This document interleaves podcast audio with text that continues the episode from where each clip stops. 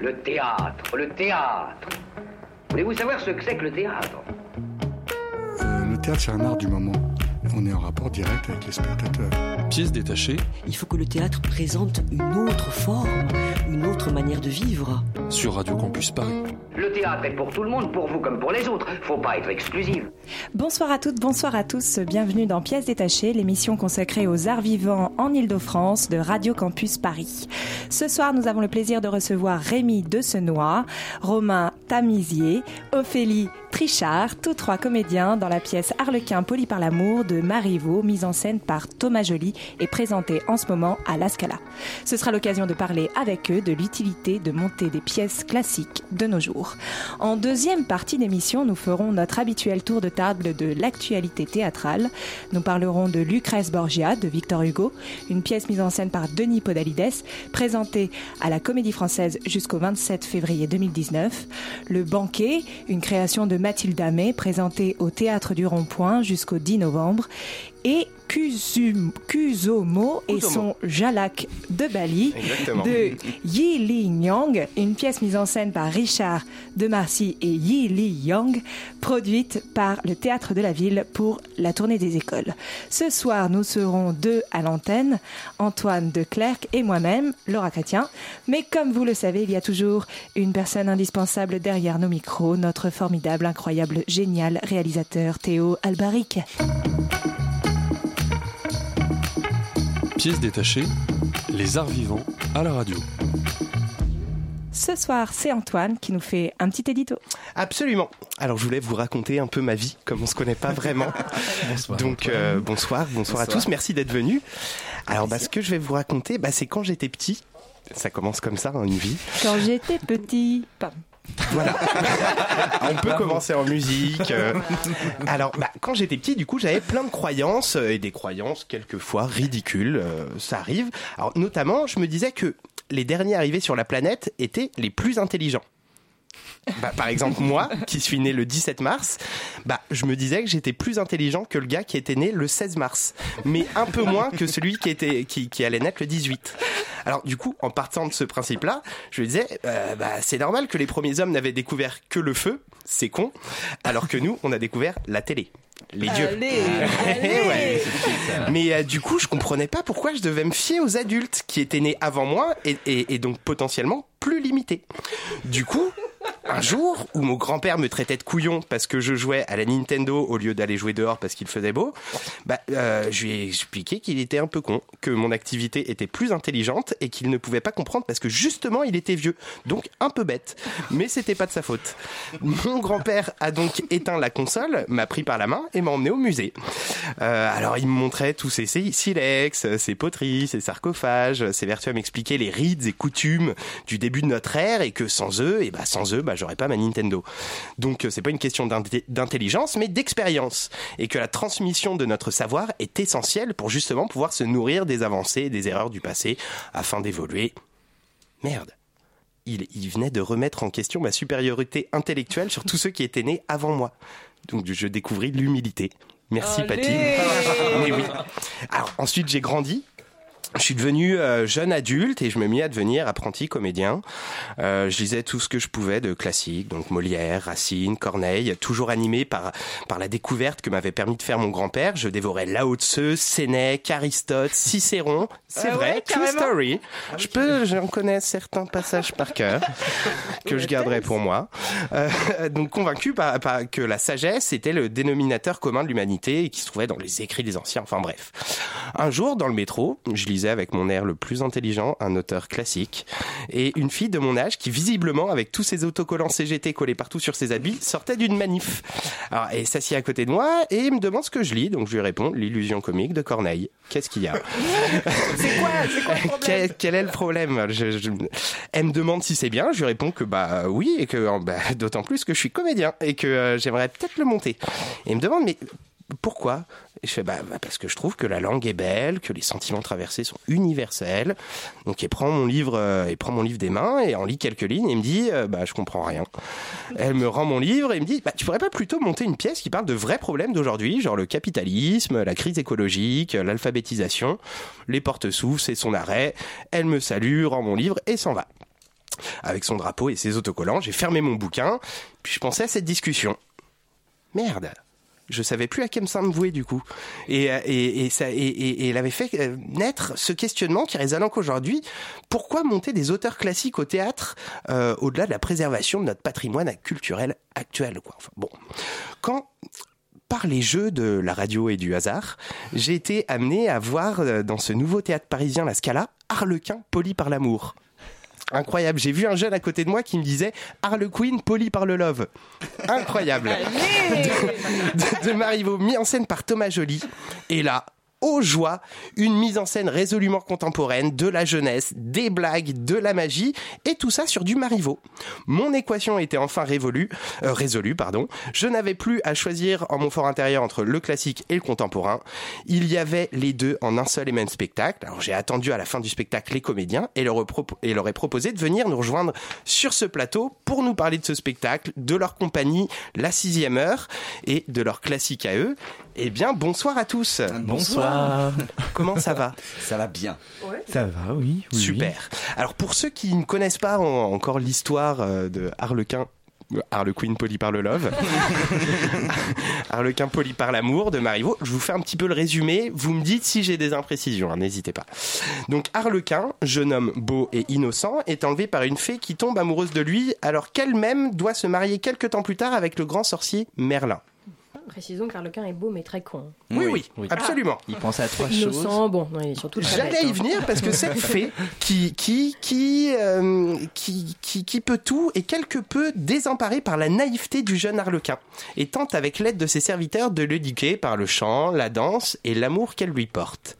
Ceci n'a que peu d'effet sur lui et il s'en va explorer la contrée. Il tombe sur une jeune bergère nommée Sylvia. Il tombe amoureux. Elle lui donne son mouchoir. La fée découvrant ce mouchoir et donc l'amour d'Arlequin et Sylvia va essayer de les séparer et c'est alors que Vous irez voir par vous-même. Vous irez voir par vous-même Harlequin poli par l'amour à la Scala ou ailleurs, ou vous irez même acheter le bouquin chez votre libraire. Et rencontrer une nana en manifestation qui parlera de Harlequin poli par l'amour aussi. Exactement. Peut-être, j'espère. Ce Et- sera peut-être du love aussi. Alors juste pour qu'on se présente un peu tous, vous vous jouez quoi du coup dans, dans ce spectacle? Alors, donc, euh, moi, Romain Tamizier, je fais le rôle de Harlequin. Ah, Ouais. Et moi, je fais le rôle de Trivelin, euh, le serviteur de la fée. d'accord. Et moi, je fais un rôle qui n'existe pas dans la pièce et qui a été inventé. Je fais Gélatine. Un, un rôle inventé sur mesure pour vous. Euh, non, pas pour moi. Moi, je reprends un rôle euh, qui a déjà été inventé. Ah, c'est ce que j'ai j'ai cru voir. Je vais vous poser des questions par la suite dessus. Alors, on va faire juste un petit, euh, un petit taquet vers le thème de l'émission théâtre euh, classique, contemporain ou les deux. Est-ce que vous pensez que cette pièce est actuelle? Oh bah oui. Oui, parce oui, que bah, ouais. déjà le thème en fait, euh, il est actuel à toutes les époques, je pense, parce qu'il y a une... comme ça parle euh, d'un amour naissant, euh, d'un adolescent qui découvre l'amour et qui ensuite euh, apprend la vie. à partir de ça, euh, déjà ça, en fait, c'est une histoire qui pourrait euh, exister à toutes les époques. C'est vrai que l'amour a existé de tout temps. Voilà. Et donc, ce, ce serait l'amour qui. euh, Oui, ah bah donc du coup oui là euh, en fait c'est l'amour qui amène à, à plusieurs euh, comportements et euh, et du coup oui c'est vrai que c'est euh, c'est ça c'est un thème qui euh, qui hum, enfin qui moi je trouve euh, peut me parler. Et derrière il y a une question de pouvoir puisque la fée a le pouvoir et elle essaye de euh, avec son pouvoir euh, d'avoir une un contrôle sur l'amour mais ça fonctionne pas. Donc euh, du coup ça aussi euh, de d'essayer de contrôler des choses par rapport au pouvoir que ce soit des sentiments ou des choses comme ça ça ça c'est quelque chose qui, qui, qui peut parler à tous aujourd'hui, oui, je pense. et- Est-ce que, est-ce que vous pensez qu'il qu'il- ça parle aussi de rébellion et de transgression? Euh, ouais, il y a un petit peu cette chose-là, c'est sûr. En plus, même, bon, on pourra pas trop euh, parler de la fin, a priori, parce que t'as coupé, enfin, vous Oui, avez coupé oui. assez tôt. Moi, Euh, j'ai je envie de hein, raconter si la fin, hein, mais bon. Oui, bah, en même temps, c'est- la pièce date, si je me souviens bien, de, de- du 1er juillet 1720. Ouais. c'est tout à Bravo. ça. Ouais. Wikipédia, bonjour. Mais du coup, ouais, c'est euh, effectivement, ça parle de la transgression. Effectivement, les les deux jeunes euh, amoureux sont obligés de de s'insurger. Euh, Après, c'est effectivement, il y a même une phrase, je crois, à un moment, Sylvia qui dit ça, qu'elle va rassembler euh, tous les boutons, enfin tous les bergers du hameau, et qui vont aller taper à la porte de, de la fermière. Ça nous rappelle une scène de La Belle et la Bête, hein, je crois. Euh, Et du coup, ouais, il y a cette Même la chose-là. Révolution effectivement. française. Ouais, en plus, ouais, ouais, complètement. Il y a cette chose-là. Je pense qu'il y a en plus une. Ça parle des castes aussi, effectivement, parce qu'on parle de la, la paysannerie, parce qu'elle est bergère. Euh, lui, on sait pas très bien effectivement d'où il vient. Il n'y a pas de détails là-dessus, mais en tout cas, on sait que la fée représente le pouvoir. Euh, quelqu'un qui a priori a une grande maison, donc quelqu'un qui aussi qui trône sur a priori euh, le village. C'est vrai qu'on s'imagine très bien une petite maison, enfin un château euh, sur la colline, et qu'effectivement il faut aller euh, taper à la porte. euh, et voilà. Donc ce qui est intéressant aussi chez Mario d'ailleurs, c'est que c'est une femme qui, qui représente euh, le, le pouvoir. Absolument. Et effectivement, on a ces deux jeunes qui, ces deux jeunes gens qui essayent de d'arriver à avoir leur propre liberté parce que pour l'instant c'est vrai que c'est un peu trouble effectivement Harlequin il est il est en même temps enfermé euh, par la fée et en même temps parfois il a le droit de sortir mais c'est une liberté un peu contrôlée donc Oui. effectivement il y a on peut facilement avoir une passerelle avec euh, les problématiques euh, Puis il faut actuelles. rappeler qu'Arlequin est enlevé à la fée à ses parents, ce qui est quand même pas très cool comme ça hein, dans l'idée. Oui. C'est Mais en sûr. plus, en plus, on a un. C'est comme si il y a- on part de Harlequin ignorant à Harle- Harlequin euh, intelligent ou connaisseur en tout cas. Mhm. Euh, c'est comme les premiers émois d'une d'une adolescence. Euh, on grandit et on acquiert le savoir. Mm. C'est marrant que de faire ce parallèle entre l'amour et le savoir. Ouais, alors euh, effectivement, il... bah, de toute façon la pièce s'appelle effectivement Harlequin poli par l'amour, donc euh, polir c'est vraiment l'air poli quoi, polir, quelqu'un qui a été euh, Bien éduqué. Voilà, c'est ça, tout à fait. On est sur, sur l'éducation. Donc effectivement, là, pour lui, ça a été l'amour. Euh, après, pour moi, c'est une pièce assez métaphorique. Donc après, on peut l'associer effectivement à la culture, à l'amour, au savoir. euh, voilà, c'est. Je pense que c'est chacun peut effectivement s'approprier ce, cette thématique pour arriver à, à, à se dire que bah, Mais on peut se transformer quoi. L'amour est un stimulant, ça, ça nous éveille à, ça nous éveille à soi, à ce qu'on ressent, à ce Mm. que ressent l'autre. On se, on se voit dans l'autre aussi. L'autre est un, un miroir et du coup, en aimant cette personne, on se voit dedans et du coup, c'est, moi, je parlerais plus en termes d'éveil parce que l'amour, ça va un peu tout dire. Ouais, finalement, mais c'est plutôt je me réveille euh, et du coup, je ressens de nouvelles choses et cette nouveauté, envies, des- euh, Mm. cette nouveauté va m'interpeller. Je vais tenter de la comprendre et en essayant de comprendre, on acquiert du savoir, etc. Et quelles ont été pour vous les, les difficultés pour appréhender ce texte? Euh, bah, c'est à la base effectivement une langue bah, de 1720, donc on est effectivement dans une langue euh, classique. Euh, mais euh, du coup, euh, on a essayé de, de retranscrire au maximum là, effectivement la pureté de la langue et le la côté très concis et, et donc il y a une espèce de virtuosité dans le dans le langage. Donc effectivement, on parle assez vite et assez droit. À des phrases courtes, ouais.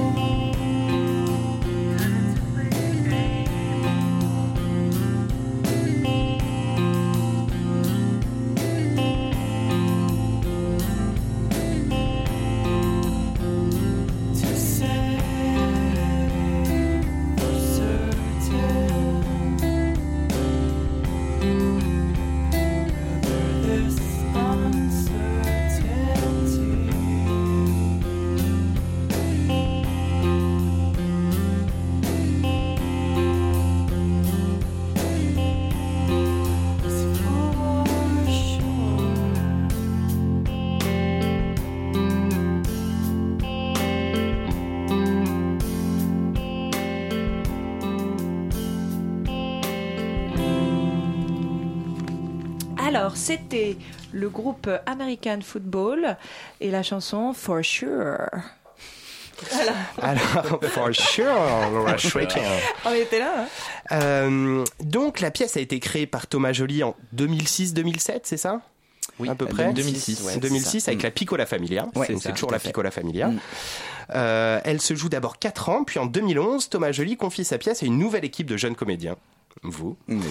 euh, en apprentissage à Rouen, et continue et, et cette pièce-là continue à se jouer jusqu'à maintenant, et même plus que jamais, puisque donc vous faites l'ouverture du théâtre La Scala à Paris, et vous avez encore de nombreuses dates de tournée dans la France entière et même à l'international. On peut dire que c'est un blockbuster. Dans le jargon. Et comment vous expliquez. Ah, c'est un tube. Non mais c'est vrai. hein. ça, un tube. Ouais, ouais. Blackbuster. Ouais. Et comment vous expliquez du coup euh, ce, ce succès-là, ce, ce tube-là? Bah, je pense qu'il y a les thématiques dont, qui sont évoquées. Effectivement, hum, déjà le ressentiment amoureux, c'est quelque chose qui, je pense, est assez universel.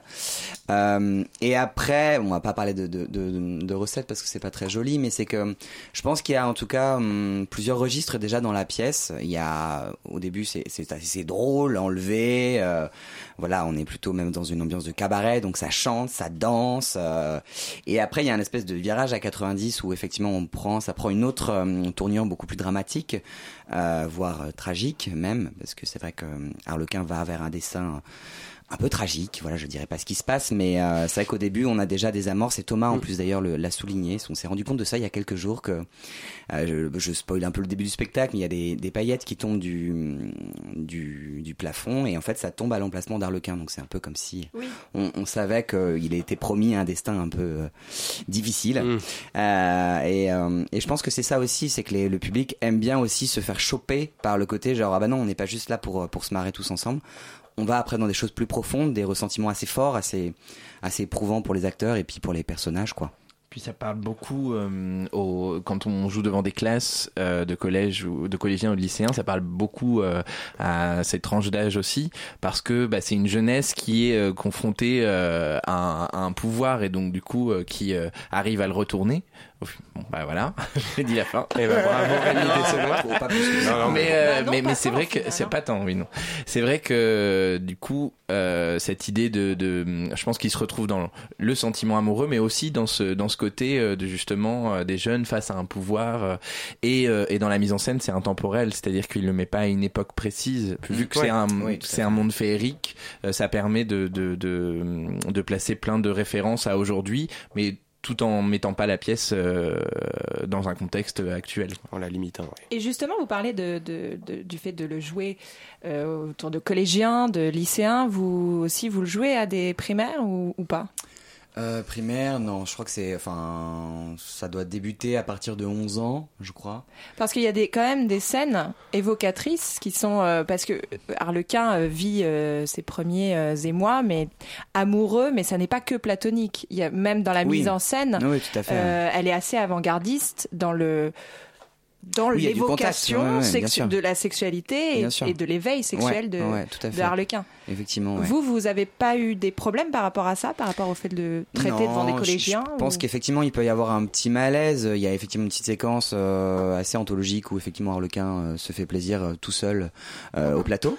Euh, c'est vrai que ça aurait pu être un peu euh, déroutant pour, le, pour les premiers spectateurs, enfin les premiers rangs, en tout cas, parce que je suis vraiment Après, en c'est face d'eux. ambigu, hein, c'est Mais, pas non euh, plus, mais oui, oui, c'est très ambigu. Non, mais suggéré. Et en même temps, enfin Thomas, il est pas passé à côté. Effectivement, euh, évidemment que ça va très vite et il y a le désir euh, effectivement euh, sexuel qui, qui, qui, qui est évoqué. Donc, euh, Et en même temps, il y a pas autre, il y a, il y a- il y a plein d'autres choses qui sont évoquées. Et ce que je, ce que je trouve assez beau dans, dans, dans cette mise en scène, c'est que il y a aussi des personnes qui chantent, il y a du lyrisme. Euh, bah, Ophélie, apparemment, euh, du coup, euh, toi, tu viens d'arriver dans la dans la compagnie. Moi, je débarque, ouais. Et ça va, ça se passe bien?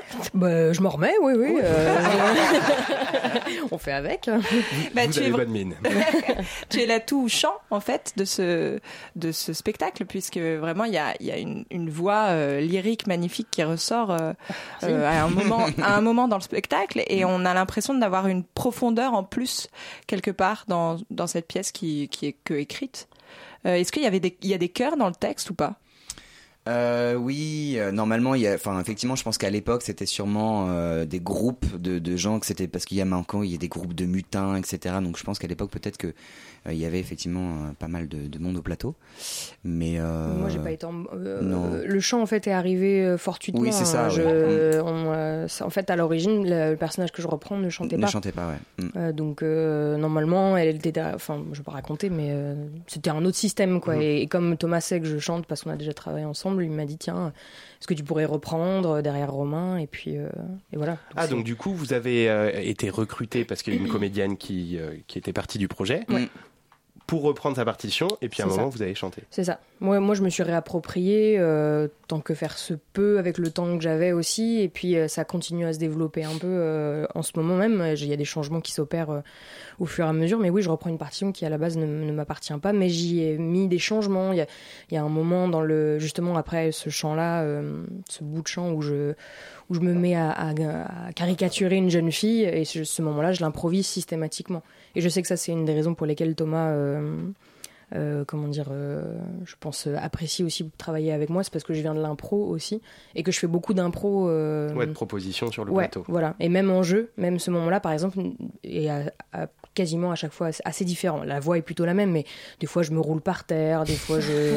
Ça change, quoi. Ouais, c'est ça, Ouais. ça j'y apporte Ça des fait des variations. surprises. Et, et d'ailleurs, parce que là, vous avez rejoint, euh, vous avez rejoint l'équipe qui se connaissent maintenant depuis longtemps, qui ont fait l'école ensemble, Ouais. euh, le GEC, C'est ça, le on dit- Théâtre on prononce de comme ça. Normandie, ouais, tout à fait. exactement, qui Ouais. a un compagnonnage. euh, Ouais, un espèce de compagnonnage. En fait, c'est un mélange de, de stages, donc euh, de formation et de création. Et en fait, Harlequin Polyparle-Humour a est né de, de, de cette chose-là, enfin de cette euh, formation-là. D'accord. Et alors, ça a été comment de s'intégrer, Ophélie, à, à cette équipe qui se connaissait déjà bien et qui avait tourné le blockbuster peut-être plus de plus de 500 fois?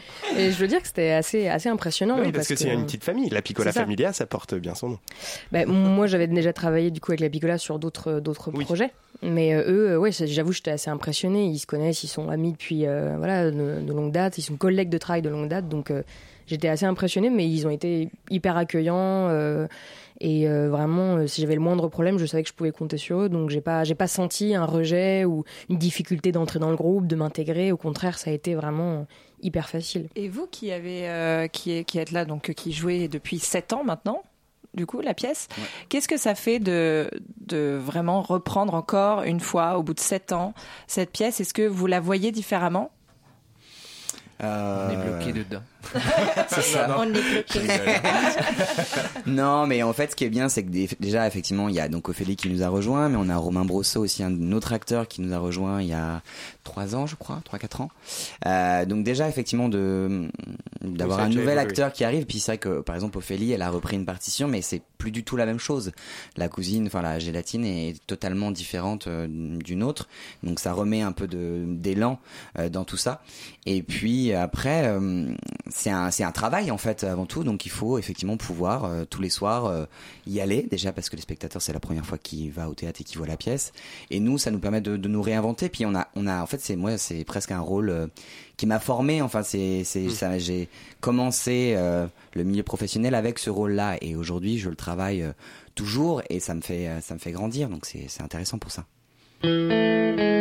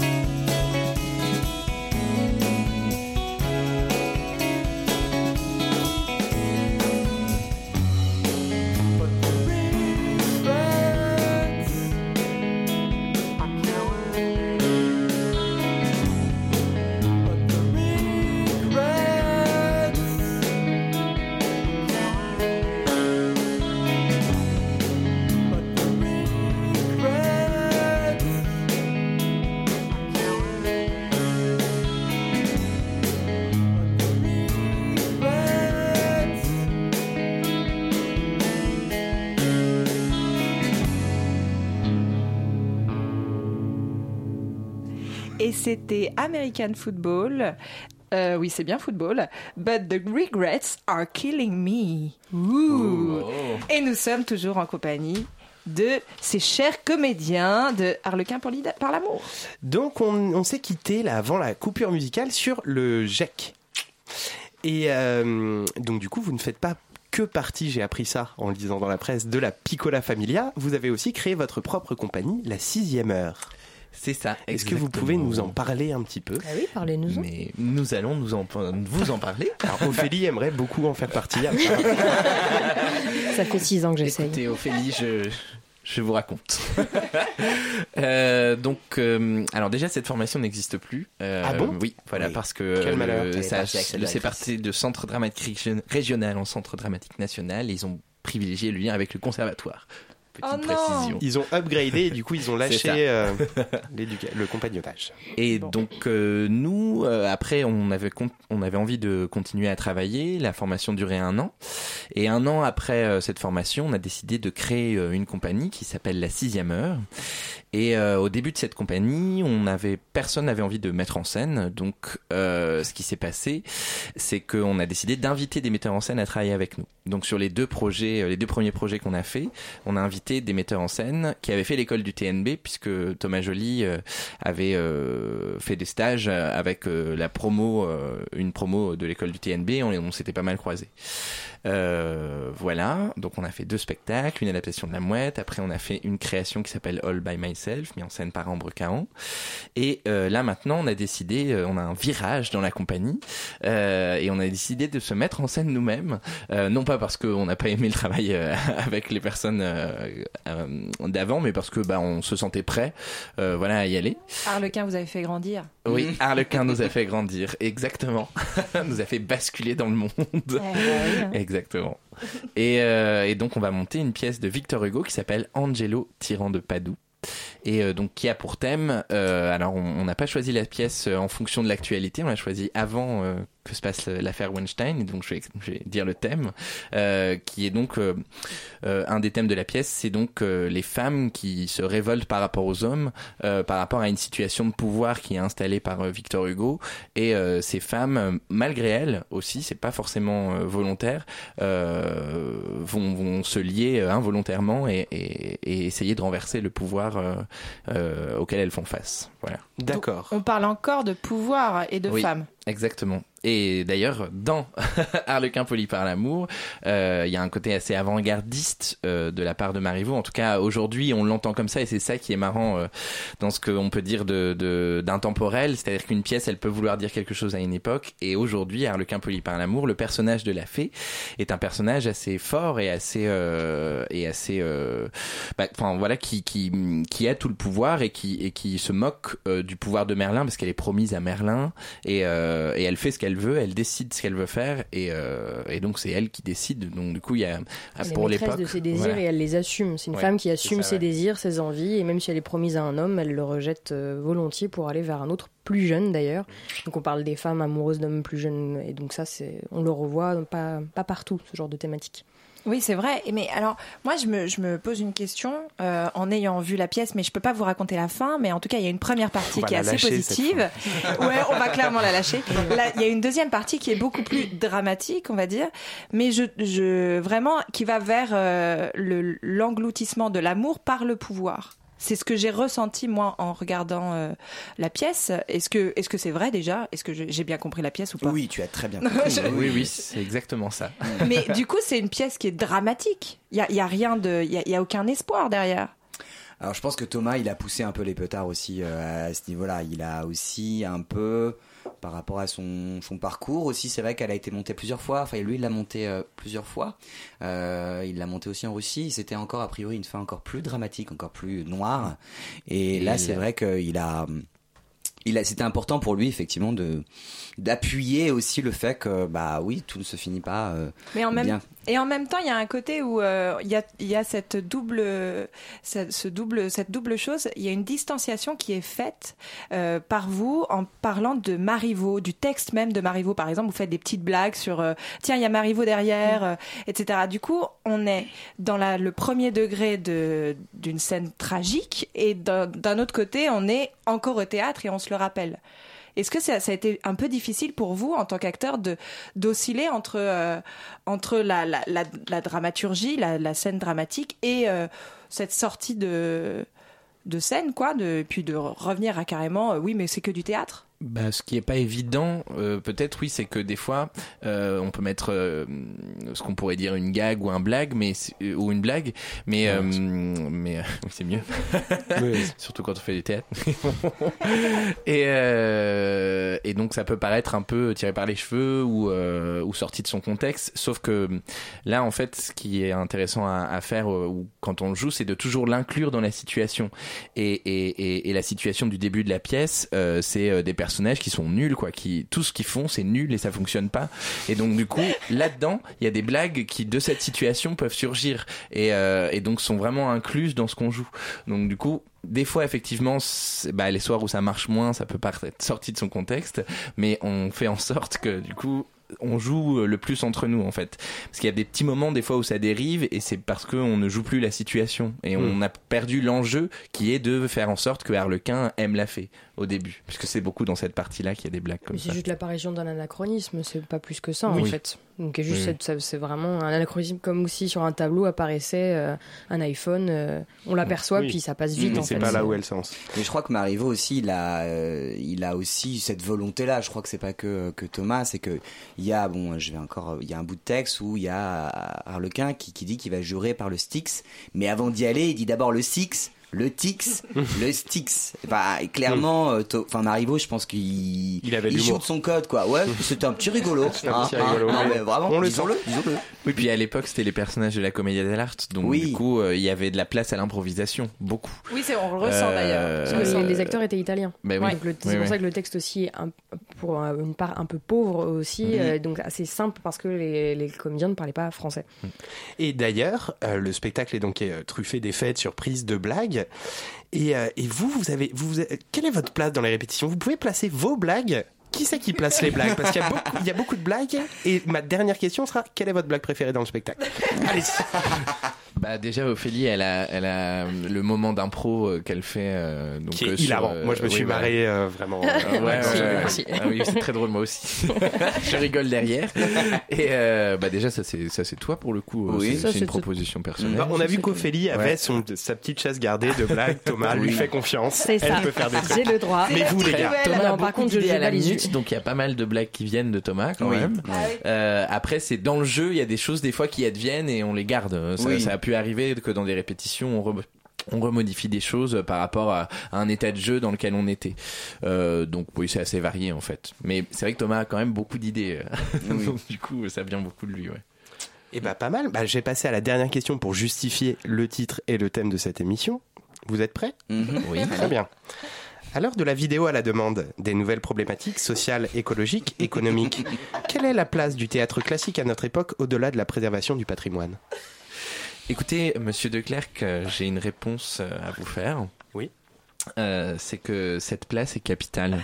Hmm. Vraiment. Euh, non, non, mais il y a, il y a quelque chose. Je développe. Euh, ben, en fait, le théâtre classique, il a cette force euh, d'être intemporel. C'est-à-dire qu'une pièce, bah alors. On, on dit classique une des pièces qui ont été écrites à une époque, mais pour moi une pièce classique c'est une pièce qui a la force d'être intemporelle, donc du coup qui peut euh, évoquer des thèmes correspondant à une époque à euh, beaucoup beaucoup d'époques enfin à, à plein d'époques et donc du coup euh, la place d'un pour moi une, une pièce de théâtre classique c'est une pièce qui a des thèmes et euh, des, des questionnements qui sont fleuves c'est-à-dire qui peuvent parler à tout le monde à toutes les époques Ah, c'est Voilà. beau, c'est Eh ben beau. oui, c'est que la pièce est beau. tellement forte que finalement elle traverse les âges. Exactement. Et que si à un moment elle n'a plus de sens, vous pensez que les pièces disparaissent Euh, ah bah ça c'est ce serait intéressant à étudier Ce sera le thème d'une prochaine émission. Ce sera donc une prochaine émission. En tout cas, on vous remercie Rémi, Rémi, Romain et Ophélie d'être venus ce soir sur ce plateau. Et on On vous pas dit souhaite. quelle était euh, blague préférée. hein. Oui, c'est Ah, vrai. la blague Ophélie préférée, c'est quoi J'adore faire le mouton. Ah Alors allez voir le mouton à la Scala qui est une nouvelle scène vraiment très très belle pour le coup. Donc euh, allez-y, allez-y et nous on se retrouve dans un instant avec l'actualité théâtrale.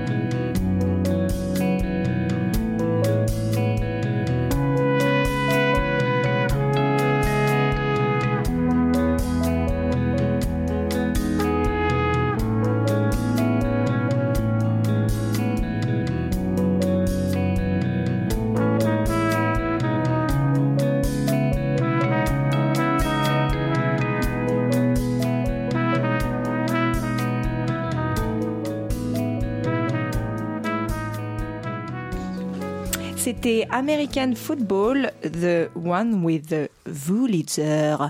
Et tout de suite, notre tour de table de l'actualité théâtrale. Il s'agit d'une, il s'agit d'une, d'une, d'une histoire, euh, c'est- c'est-à-dire qu'en fait, il s'agit plus d'un, d'un concept d'histoire.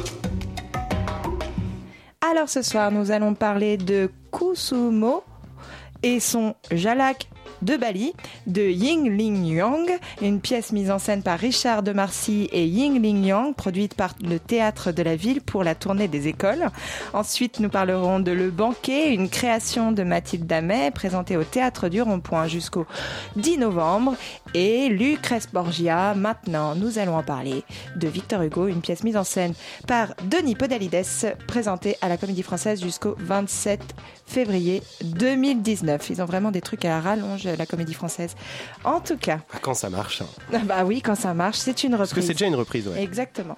Alors, Lucrèce Borgia, c'est une, une pièce de Victor Hugo écrite dans les années 1900 1830 qui s'inspire très librement de l'histoire de la famille Borgia, ayant réellement existé en Italie au XVe siècle.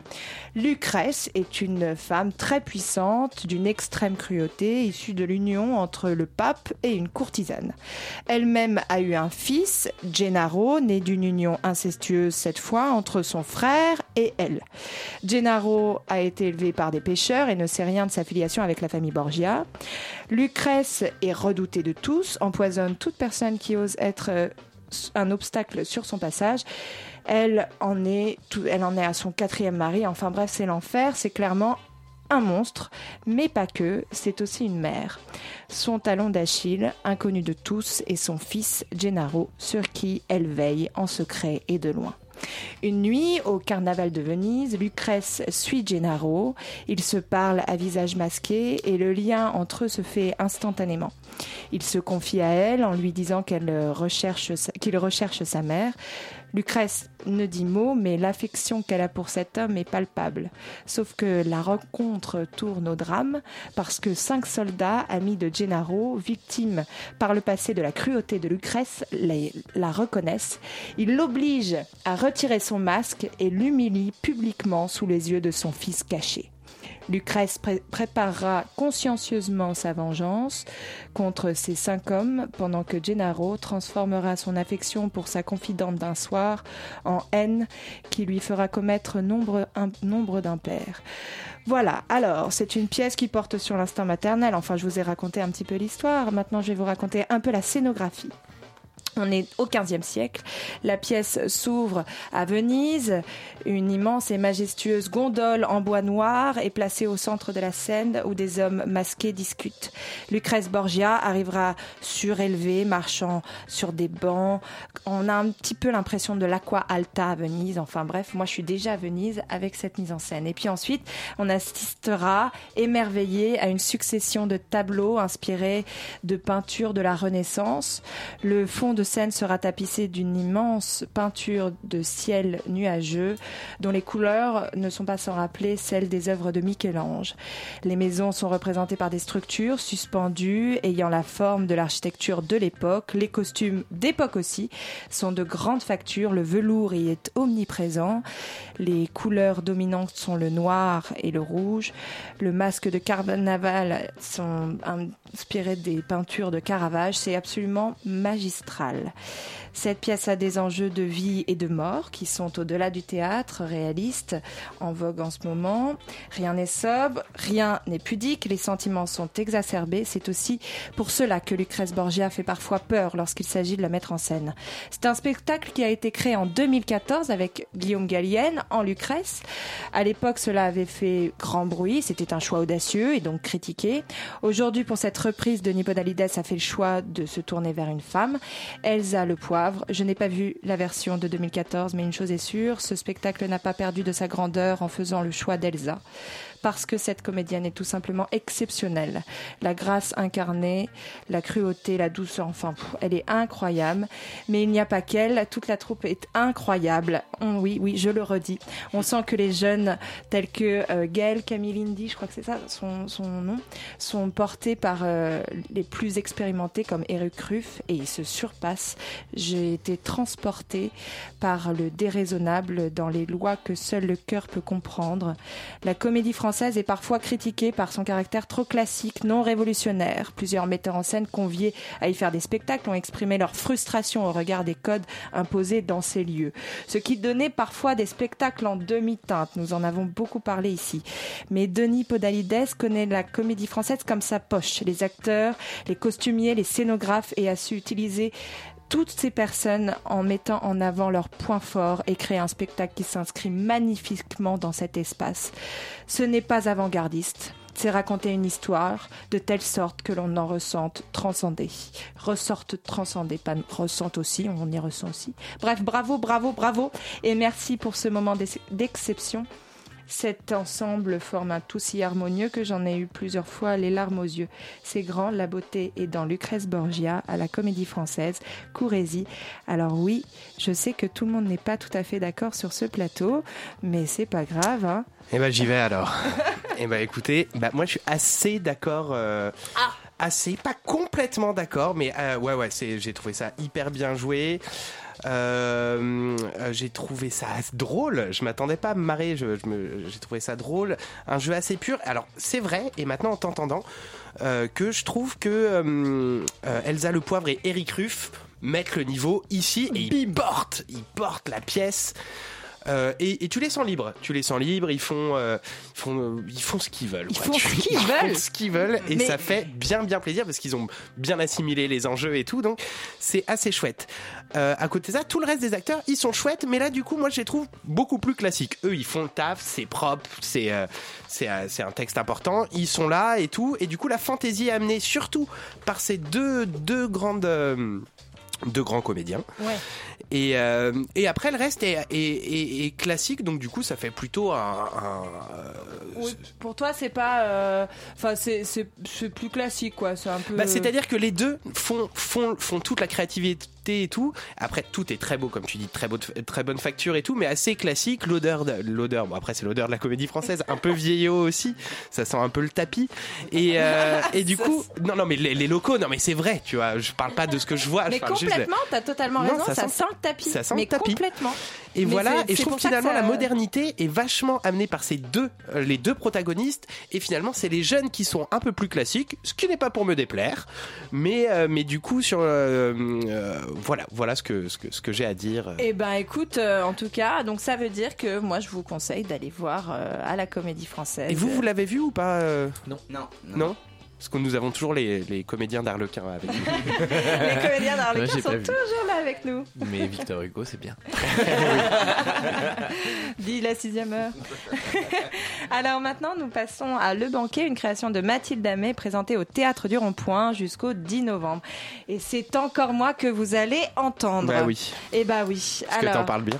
Beaucoup de monde présent vendredi soir au théâtre du Rond-Point. Le restaurant plein à craquer et la grande salle Renaud Barrault aussi. Mais pour voir quoi Eh bien, le deuxième spectacle de Mathilde Amé intitulé Le banquet. Alors, Mathilde Amé. Mathilde Amé, pardon. Vous la connaissez sûrement, c'est une actrice française formée au conservatoire de danse et qui a notamment joué dans les films de Claude Chabrol et Gilles Lelouch. Eh bien là, elle n'est pas comédienne, mais metteur en scène de cette pièce sans parole, avec onomatopée chorale, et puis il y a aussi accompagné parfois de musique country pop, je dirais. Ouais, très country, ouais. Un peu country. hein. On suit pendant 1h30 le déroulement d'une fête de mariage rocambolesque. Tous les éléments du banquet de mariage sont réunis, à commencer par le décor. On a une immense tente dressée sur la scène au-dessous de laquelle est installée de belles chaises, des tables nappées, une euh, console pour le DJ et une longue table en fond de scène où euh, ils sont déposés les vivres, champagne, nourriture. La scénographie semble parfaite, à un détail près, le banquet est juché sur une petite colline pentue et glissante qui rend l'accès à la table des victuailles très compliqué pour les convives. Donc c'est annoncé, ce sera une soirée avec tous les codes du banquet de mariage classique, le lancer de bouquet, la pièce montée à découper, la projection des vidéos des mariés, les discours, mais à chaque étape, rien ne se déroulera comme prévu et ça donne des scènes très cocasses. Et la grande salle du rond-point rit. Et rit beaucoup. Alors on a des figures du mariage qui sont tournées toutes en dérision. On a un mari obsédé sexuel, bien entendu, une mariée utilisée comme une poupée pour le bon plaisir des invités, une tante qui cherche toute la soirée son chihuahua qu'elle a perdu pendant le cocktail. Et puis il y a aussi le frère obscène, maladroit, euh, que son père ne supporte plus. Enfin j'en passe. Ces figures sont toutes exploitées de manière un peu grotesque. Euh, Le fait qu'ils cohabitent dans un même lieu le temps des festivités fera apparaître du comique de situation tout en racontant les hommes entre eux, comme dirait Mathilda. On aime ou on n'aime pas, mais une chose est sûre, les acteurs sont exceptionnels, sans parole, rien qu'avec leur corps, les figures sont habitées. La direction d'acteur est très claire. On sent que Mathilda est une ancienne danseuse de formation parce que l'on assiste à un véritable bal des corps. Chaque mouvement est extrêmement précis. Il y a même des acteurs qui jouent plusieurs rôles et puis qui le font tellement bien qu'on n'y voit que du feu. Dans cette grande salle du rond-point, la pièce laisse apparaître de beaux tableaux scéniques. C'est une euh, cacophonie attachante que j'ai vue samedi, euh, parfois un peu ennuyeuse, mais bon, quelques longueurs. Mais la salle du théâtre du rond-point a été conquise. C'est pas de l'humour très fin, mais parfois, pourquoi pas, hein Un concept hyper sympa, enfin hyper bien de, de, sans parole. C'est très ingénieux et, euh, et puis, puis très très bien exécuté. Camille explique dans une interview que ce jour, euh, ce jour de mariage est un prétexte pour raconter les êtres humains entre eux et lors d'un mariage parce que le curseur émotionnel, euh, est placé très haut et l'alcool coule à flot, les masques tombent et l'intime de chacune de ces figures se déploie dans un cadre collectif. Bon alors ça, je sais pas si j'ai vu vraiment ça, hein, parce que moi l'intime des gens, euh, je trouve que c'est presque, ça doit être un tout petit peu plus nuancé. Mais c'est du comique, du vrai, et euh, c'est un beau moment qu'on passe. Et puis surtout, ce sont des acteurs exceptionnels. Alors euh, à côté de moi, euh, il y en a un qui était pas tout à fait d'accord. Antoine, euh, Alors, euh, on y fina- est allé je- ensemble. si, si je peux me permettre, je suis pas. C'est toi qui es plus simple d'accord avec moi maintenant parce qu'elle est sortie. Laura était dithyrambique. Non, j'étais pas dithyrambique. Et après, moi, je suis arrivé derrière en disant attends, Alors, mollo, mollo. Alors, Mais on va nuance, nuance, c'est pas vrai, j'étais pas dithyrambique, c'est-à-dire que tu es sorti outré et je, je, je me suis opposée à ton caractère. Euh, Et finalement, on s'est mixé. et on s'est mixé. Mais bien sûr, parce que c'est ça le théâtre. Non, mais parce que c'est ça le théâtre. Nous, on est là pour raconter euh, euh, ce qui s'est passé sur le plateau. On n'est pas là pour donner j'ai a pas, j'ai pas. pas aimé ou machin. Ça, ça a pas d'intérêt. Sinon, on, on fait pas de, de radio. on- Absolument. Parce que- Et donc, Ouais. du coup. Euh, je suis d'accord avec toi sur plein de trucs. C'est euh, euh, les, les comédiens sont fabuleux. euh, euh, bah surtout les comédiens sont fabuleux. La scéno est hyper chouette et tout ça. Et ça a bien commencé. Moi au début, en fait, pourquoi j'ai été outré et maintenant je me suis calmé, c'est qu'au début j'étais on fire. Je me disais, oh là là, ça va être génial, un spectacle de clown, un, un peu clownesque, sans mots. c'est beau, Bah ouais. ils sont bons. J'étais ah chouette chouette chouette. Et finalement, et finalement, j'étais euh, j'étais assez déçu. euh, parce que C'est finalement, l'histoire. bah, c'est que non, c'est pas, c'est justement pas l'histoire. C'est qu'il y a, il y, a, il y a- y a pas de dramaturgie. Il y en a aucune. Mais ça, à la limite, pourquoi pas? On peut faire une succession de numéros et tout.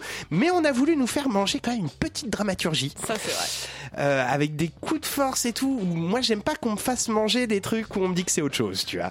Ouais, mais je crois pas qu'elle, a- je crois, je crois pas qu'elle ait cette prétention de vouloir raconter. Je crois, comme elle Je dit, elle dit que c'est un prétexte. Exactement. Et je trouve que c'est, très intelligemment fait au final. euh. Bah alors du coup il y a plein de trucs qui sont bons, il y a plein de moyens et il y a plein d'atouts dans cette pièce. Tout est très bien et je trouve que bah, c'est comme si on jette tous ces atouts sur la table, tous ces cartes à jouer, on a une super main, on les jette. Puis il y a pas d'évolution. Il n'y a pas de jeu en fait, tu fais pas d'abord je vais faire ça, puis après je vais faire ça, ce qui va permettre de faire ça. Ce qui... C'est que là tout est là, bon bah là ça y est, bah, tu manges tout. Et euh, il n'y a pas d'évolution de personnage, c'est que des archétypes, donc euh, comme le disait Laura, qui ne bougent pas tout au long de la pièce. Ils commencent à un point 1, ils finissent au point A quoi. Oui, Et- après, euh, ap- après le, le mariage, euh, euh, périclite un par un peu, coup de mais- force, par un coup de force justement Oui, a- scénaristique qui ouais. n'a pas trop de sens. Oui, Mais oh. sinon, tout est génial, à, à mon sens. euh, à part cette dramaturgie qui, moi, m'a m'a un peu fâché. T'as un peu fâché quand même, hein, fâché, fâché. Non, Non, aucun lien. aucun Et- et ouais, ouais, et non, et non. aucun lien. Mais en tout cas, euh, allez vous faire une idée, en tout cas, euh, au théâtre du Rond-Point. Maintenant, on va parler de Kusomo et son Jalak de Bali de Ying Ling Yang, une pièce mise en scène par Yilin Yang, c'est plus simple que ce que tu, tu, tu, tu penses. Yilin Yang. Et voilà, bref, en tout cas, c'est à toi d'en parler. euh, et voilà, bah, je suis content de parler de ce spectacle. Normalement, on doit parler que des spectacles qui ont une actualité en Ile-de-France dans un théâtre avec une billetterie et tout. Là, ce n'est pas le cas. C'est un théâtre pour les enfants, pour la tournée des écoles, produit par le théâtre de la ville qui met ça. Et j'ai eu la chance de le voir en avant-première. Euh, il sera certainement en, en tournée euh, après dans d'autres théâtres et je vous encourage à aller le voir. Mais pour l'instant, vous n'y aurez pas accès. Peut-être vos enfants et ils auront de la chance. Et, euh, et donc c'est Yilin Yang, ouais, du, coup je me dis bien, une jeune comédienne, auteure d'origine taïwanaise qui l'a écrit, et justement sur une problématique hautement actuelle, les réfugiés. Alors l'histoire, c'est après un tsunami qui a ravagé la moitié de son pays natal, Kusomo, un ingénieur indonésien, se réfugie en Australie.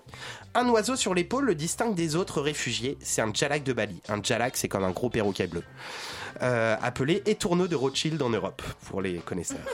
Un grand et bel oiseau blanc avec une bande bleue sur les yeux, une espèce en danger critique d'extinction. Alors Kusomo vit avec cet oiseau depuis qu'il est tout petit, c'est son ami d'enfance. Au départ, les Australiens prennent soin de Kusomo, le réfugié, à cause de son ou grâce à son précieux oiseau, mais un jour son oiseau est remis à une association de protection animalière et Kusomo est renvoyé dans son pays d'origine. Choqué et peiné de cette violente euh, séparation, Kusomo cherche par tous les moyens à retrouver son oiseau. Je ne divulgue pas la fin, bien Mhm. évidemment, mais vous vous en douterez. Euh, cela a la forme d'un conte narré par Yilin euh, avec l'aide d'une musicienne, d'une marionnettiste et d'un régisseur qui fait quelques apparitions sur le plateau. La scénographie est superbe. C'est une représentation tout en bois de la ville de Jakarta, entièrement animée avec des petites lumières et des marionnettes. C'est hyper fin, c'est de la dentellerie, quoi, de l'orfèvrerie. Euh, la, la musique live est très réussie, a une place très importante dans cette pièce. L'utilisation des marionnettes et les multiples trouvailles sont à la fois drôles et poétiques. C'est un spectacle assez court, environ une demi-heure, et c'est justement le seul bémol, que je trouverai à dire.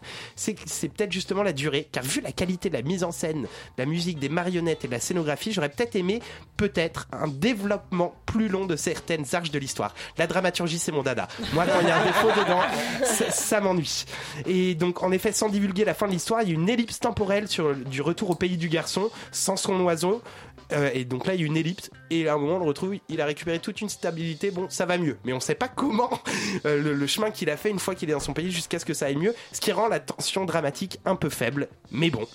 Euh, ceci étant dit, c'est un fabuleux travail tiré d'une histoire vraie qui est d'abord en tournée dans les écoles et qui aura probablement par la suite une jolie tournée dans les théâtres. Je vous tiendrai au courant. Eh bien, top, c'est super. Alors, euh, bah voilà, et ce soir, euh, on a donc eu le plaisir de recevoir Rémi de Senois et Romain Tamizier et Ophélie Trichard, qui sont toujours avec nous, qui sont comédiens et qui jouent jusqu'au 27 octobre à la Scala dans la pièce Harlequin poli par l'amour de Marivaux, mise en scène par Thomas Joly. En chronique, nous avons parlé de Lucrèce Borgia, de Victor Hugo, une pièce mise en scène par Denis Podalides, présentée à la Comédie Française jusqu'au 21 octobre. Le Banquet, une création de Mathilde Amé, présentée au Théâtre du Rond-Point. Et enfin, Kusomo et son Jalak de Bali de Yiling Yang, une pièce mise en, mise en scène euh, par Richard de Marcy et Yiling Yang, euh, produite par le Théâtre de la Ville pour la tournée des écoles. Et ouais, voilà. Bref, euh, Yumi, euh, en tout cas, euh, bonsoir. Ouais, salut, euh, musique industrielle et trucs chelous ce soir. Et ben c'est magnifique. Ça a été une émission qui a été présentée, préparée par Antoine de Clercq et présentée par Laura Chrétien et réalisée par Théo Albaric. Ouais Radio Campus une heure.